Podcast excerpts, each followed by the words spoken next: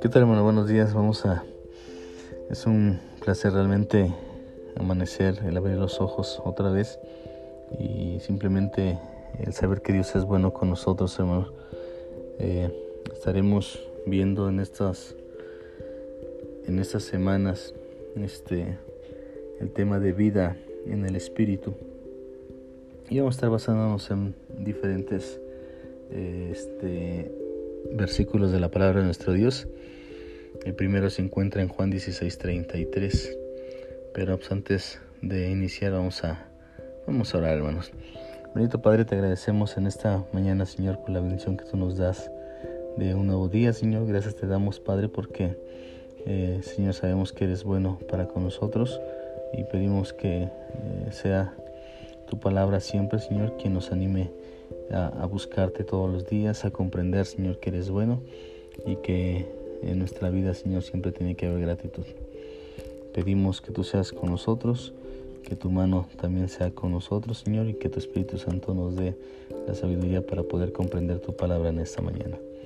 Te nos ponemos en tus benditas manos, en el nombre de Cristo Jesús. Amén. Como te decía, hermano, en esta mañana estaremos viendo lo que es el tema de vida en el Espíritu. Y este basado en Juan capítulo 16 versículo 33 estaremos viendo esos temas. Bueno otros temas este eh, igual pero con otros versículos. Este dice ahí en Juan 16 33 estas cosas os he hablado para que en mí tengáis paz en el mundo tendréis aflicción pero confiad yo he vencido al mundo entonces espero que hayas leído bien este versículo y hayas podido comprender en dónde radica, de dónde proviene la paz que, el Señor te quiere dar. Entonces, simplemente te da a conocer la palabra de Dios que radica en la persona de nuestro Señor Jesucristo, no radica en tu persona, no radica en la mía, sino en la de Él. Entonces, y una vez que comprendemos esto, pues todo lo demás va a ser más fácil. Entonces, este, eh, dice su palabra otra vez, en esas cosas, estas cosas os he hablado para que en mí tengáis paz. Podría preguntarte en esta mañana, ¿de dónde viene la fuente de la paz? Y su palabra te va a decir que viene de, de Dios. La fuente de la paz es Dios, no nosotros mismos, Nunca se trata de la paz que yo tengo, sino de la paz de Él. Y una vez que su paz se aparta de tu vida y de mi vida, hermano, tenlo presente que esto ya se acabó. Ya no vas a tener la paz que Dios te quiere dar este, a través de su palabra.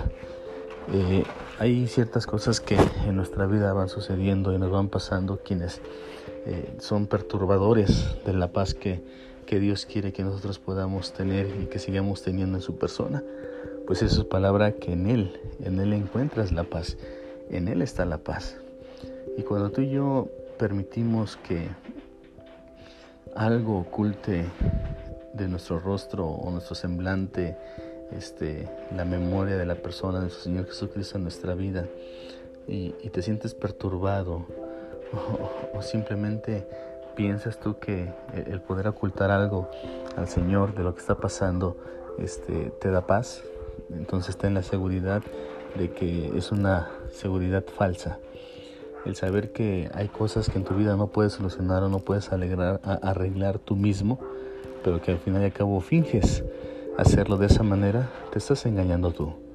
Te estás engañando tú y, tú quieres tener una paz y, eso se va a ver eh, también con el tiempo y en el momento en cuanto tú quieras descansar. No lo vas a poder hacer, no vas a poder vivir tranquilo, no vas a poder vivir seguro. ¿Por qué? Porque te estás engañando.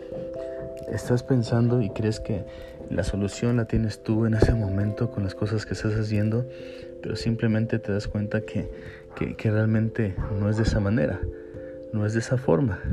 Pero vives engañado creyendo que las cosas que estás haciendo es más que suficiente.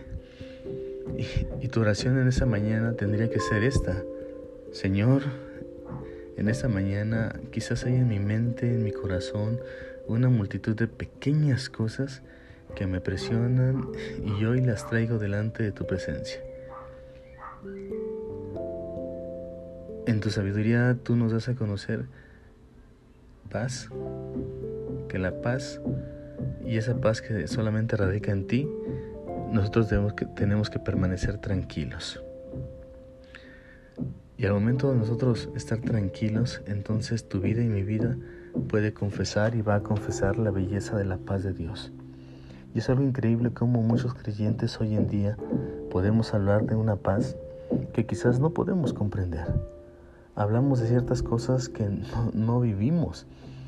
Leemos la palabra de Dios, pero no la creemos.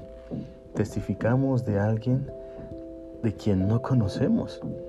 Por eso las personas, por eso el mundo no alcanza a comprender o entender la clase de cristianos que somos o, la, clase de iglesia que se dice la verdadera, puesto que no confía en el Señor y, simplemente nuestra vida da a conocer algo distinto a lo que realmente hablamos. Estamos pasando por situaciones distintas en estos meses, en donde quizás haya duda, haya temor, haya tantas cosas que pueden ponerse en medio entre Dios y nosotros y, quizás la balanza se incline hacia las cosas terrenales, hacia las cosas materiales y, no nos permite realmente tener esa paz en el Señor. Quizás en tu, en tu vida eh, familiar, secular, haya, tengas ciertos problemas con tus hijos, con tu, con tu pareja, en el trabajo, con algún vecino o contigo mismo y, no puedes realmente este, tener paz en tu vida. Y aunque has leído este versículo a través de Juan 16:32 que dice, estas cosas os he hablado para que en mí, y dice el Señor, en mí, en mí tengáis paz.